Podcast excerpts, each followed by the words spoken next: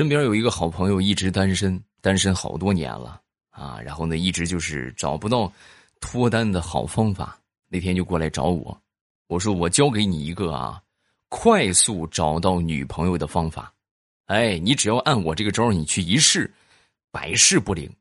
特别简单，你只需要把你的车停在酒吧门口，哎，然后呢，你就等着妹子上你的车就行了。啊，然后他就去按我说的做了，没几天过来就找我，未来你这个招一点都不管用，不好使。我说怎么不好使啊？怎么没有妹子上来吗？倒不是没有妹子，我把车停在门口，结果我一转身的功夫，我那个车就让别人给我扫走了，扫扫走？你开什么车去的？哈喽单车呀。骑个哈喽单车去酒吧撩妹，你也算是古今第一人了呀！马上与未来开始我们今天的节目，分享今日份的开心段子。这哥们儿为什么一直想着脱单呢？因为单身啊，确实给他带来了很多的困扰啊。举例说明啊，那天去看电影，然后这个检了票进去坐下之后呢，就旁边坐着一对情侣，这个情侣就非常奇怪，从影片一开始。啊，到这个马上就快结束了，这对情侣啊一直就在嘿嘿的笑，而他们看的也不是喜剧片啊，就喝一口果汁笑一声，吃一口爆米花笑一声，然后当时把他笑的就有点很无奈啊，当时瞪了他们一眼，然后就说：“你们笑什么呀？有什么好笑的？”结果这俩笑的声更大了。哎呦，我这头一回看着单身来看电影的，不好意思啊，我这没控制住啊。太难了，怎么单身就不配看电影吗？啊！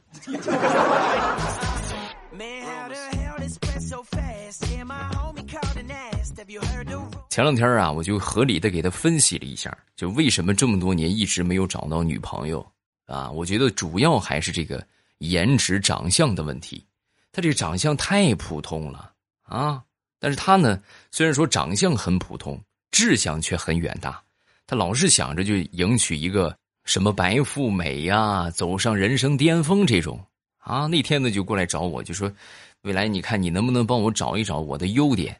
就我特别希望发现我的优点之后，我能够迎娶白富美。”然后我仔细的想了好久，然后我就跟他说：“我说你的这个优点就是，虽然你长得丑，但是你想的美啊，嗯。”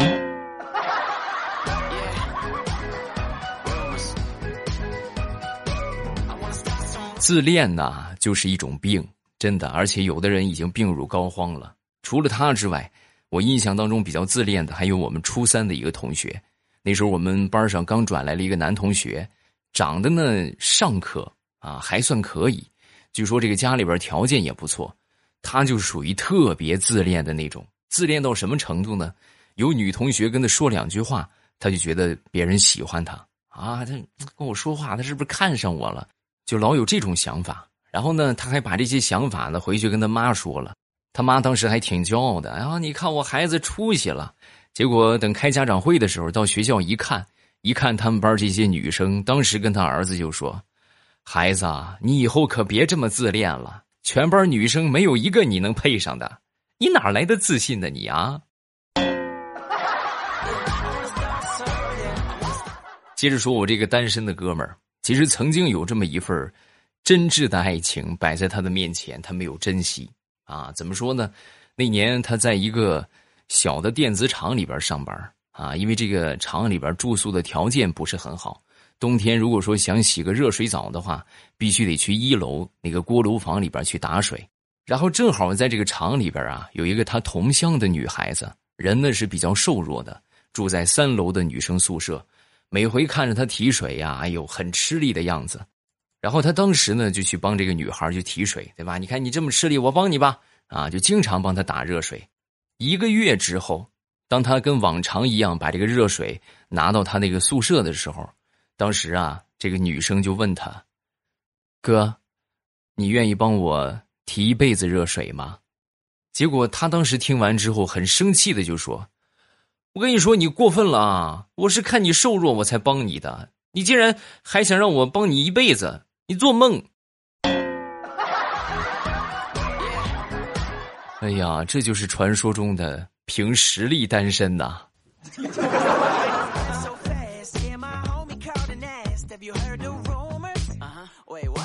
说到做梦，跟大家分享一个和睡觉相关的冷笑话。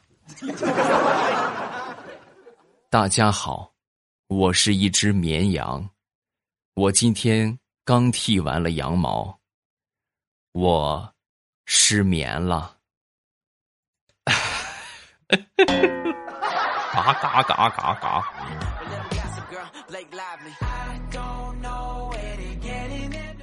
很多人都说我这个节目啊是最好的哄睡节目，强烈建议我改名，你别叫《马上与未来》了，你叫《马上就睡觉》吧。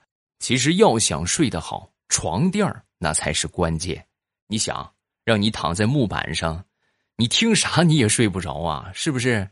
我之前呢也失眠过一段时间，哎呦，就是那种感觉，你们能懂吗？翻来覆去睡不着啊，所以我就特别希望能有一张魔法床垫哎，就躺上去之后，立马就能睡着。然后我就去找，你还真别说，还真让我找着了。它就是梦百合的传奇七号零压宝垫，听说是曼联联名款，为运动员打造的。那是我第一次感受到零压床垫这种新材料的神奇。各位，虽然只有五公分厚，但是能感觉到全身都被有力的包裹着，身体就很放松，一会儿你就睡着了。所以喜欢运动的人啊，真的强烈建议你们试试这款床垫。运动过后，哎，往这个床垫上一躺，超级舒服，体力恢复的也很快。而且吧，这款薄垫还可以轻松折叠，走到哪儿咱们就能带到哪儿，太适合租房党了。说到这儿，被睡眠问题所困扰，或者说还没有找到适合你床垫的小伙伴，不妨去店里边体验一番，一定会有意想不到的惊喜，或者。点击节目下方的小黄条，也可以详细了解。我们这一生啊，三分之一的时间都在睡觉。要想让你三分之一的时间过得幸福，投资一个好床垫还是很有必要的。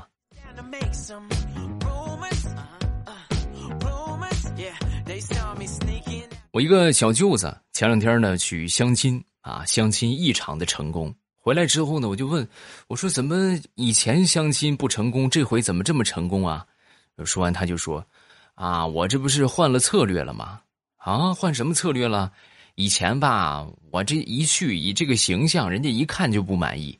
我这回我很主动啊，我去了之后，我跟女方我就说：我说我身高一米五，我会做饼，而且我喝药特别主动，就这么简单。啊，对，还得补充一个，我家里边没有兄弟，就我自己一个人。”啊，不会有人过来报复，放心吧。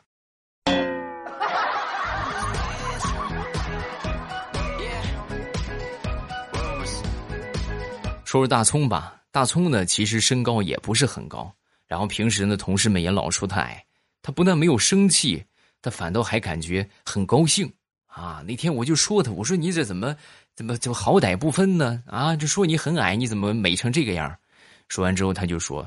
啊，你不懂。虽然他们嘲笑我说你怎么不去卖炊饼啊，是吧？长这么矮，我刚开始我还不懂什么意思，直到后来我看了《水浒传》，我才明白，哦，原来他们是希望我能够找一个漂亮的媳妇儿啊！你看多么有爱的世界，我为什么要生气呢？哎呦，你这个心真宽。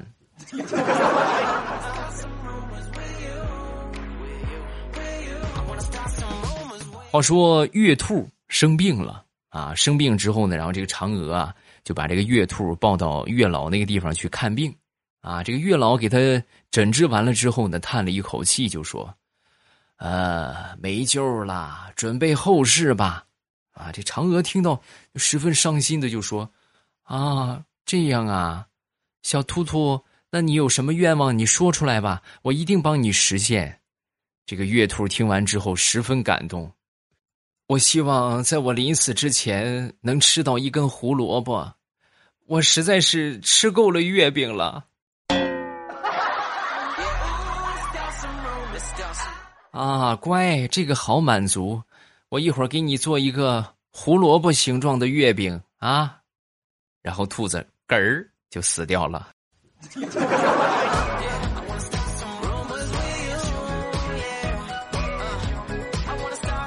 前两天在家里边准备做饭，哎，准备炒个鸡蛋，然后我打开一个鸡蛋，发现这个鸡蛋是两个蛋黄，哎，又打一个又是两个蛋黄，又打又是又打又是，各位整整的一沓鸡蛋全让我打了，哎呦，都是双黄蛋，我当时我就把我媳妇儿叫出来，我说媳妇儿你看运气爆棚啊啊，我全都是双黄蛋，然后我正高兴着呢，我媳妇儿过来看着，全都被我打碎的鸡蛋，当时啪就给了我一个巴掌。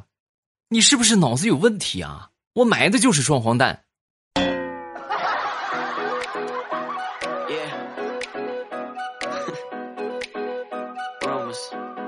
前两天看电影，看了一个外国的电影，然后这个外国电影呢，当时演的是一个患者啊和这个医生沟通啊，这个当时我就看出了中外文化的差异。这个外国医生啊和这个患者是这么说的。你还有什么话要跟家里人交代？这个在国外的话呢，属于很正常的现象，对吧？医患沟通嘛，问一问你还有什么问题啊？你还有什么需要交代的？但是如果换到国内，你还有什么要跟家里边说的吗？那这就是马上就挂了的意思呀！啊？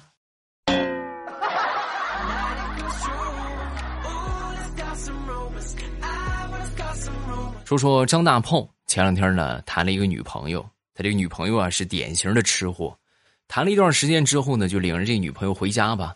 然后第一次回家，回到家里边之后呢，他妈做了一大桌子饭。然后呢，吃饭期间他妈不停的就给他女朋友就夹菜啊，就不停的夹菜。然后最后他这个女朋友终于忍不住了，跟大炮的妈妈就说：“阿姨，你别老是给我夹菜，你给我夹块肉啊，倒是。”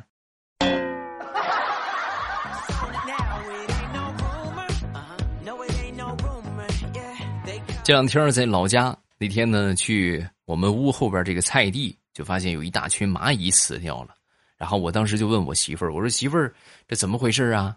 啊，然后我媳妇儿，哎呦，那个编故事的能力，他就跟我说：“啊，这不是两帮蚂蚁为了抢地盘嘛，然后打架殴打致死的。”啊，我当时就想：呵，你看死了这么多蚂蚁，那这个战斗肯定非常激烈。然后我就信了。我妈在旁边听到之后呢，就说：“傻孩子，你怎么这么单纯呢？我刚才打农药来着，那是要死的。”我就说不应该嘛！我在这生活了好几十年，也没见过这么大场面的打架斗殴啊。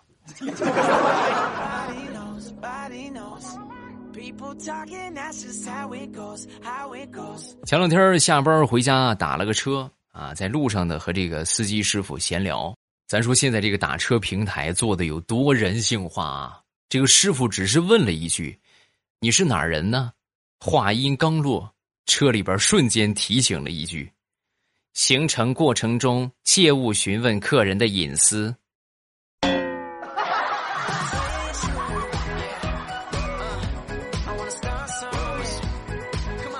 说说地雷吧，前两天呢，给他儿子开家长会。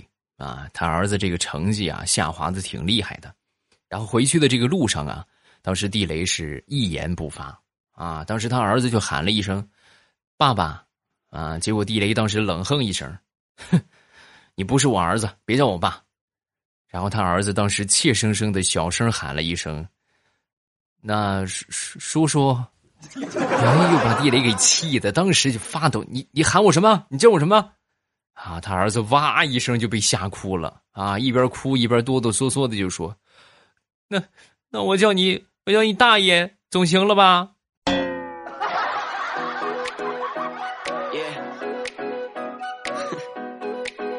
说说地雷他这个儿子吧，虽然说成绩不是很好，但是小家伙脑子很好使啊，真的特别好使啊！那天呢，我给他儿子讲这个战争的小故事。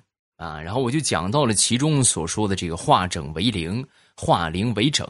哎，小家伙当时听完之后若有所思。然后第二天，小家伙就开始实战起来了啊！你看人家这个实践的速度啊，就拿着这个一百块钱，然后去超市里边买了一个冰淇淋，那肯定找了好多零钱呢，对吧？买了个冰淇淋，花了五块钱吧，找了他九十五。然后当天晚上呢，他就拿着这九十多块钱的零钱，跟他妈妈就说：“妈妈，你看我零花钱马上就攒到一百块钱了，你能不能给我五块钱，我凑一张整的，我要存起来。”然后他妈妈就给了他一张一百的，拿过了他那九十五。哎，没过几天之后呢，又拿出了九十五块钱。妈妈，你看我马上又要一百了，你能不能给我凑一百？是吧？如何让你的零花钱源源不断的好方法？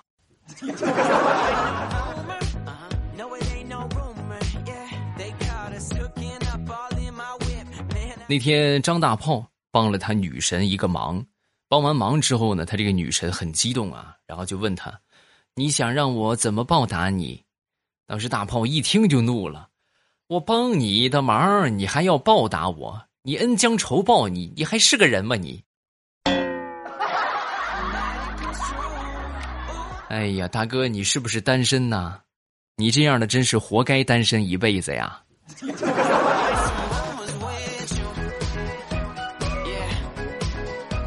我媳妇儿就经常埋怨我，你看看你什么事你都不放心上，有时候别人说你、指责你，你也不怎么生气，你真是。然后我当时听完之后，我就跟他说啊：“我说你不懂，这叫什么？这叫大智若愚啊！”然后我媳妇儿当时听完之后，冷哼了一声：“哼，你可拉倒吧你！你还大智若愚？我光看见你若愚了，我从来没看见你大智。你没看我这儿有个痣，你没看见吗？这么大个痣，你看不见啊？”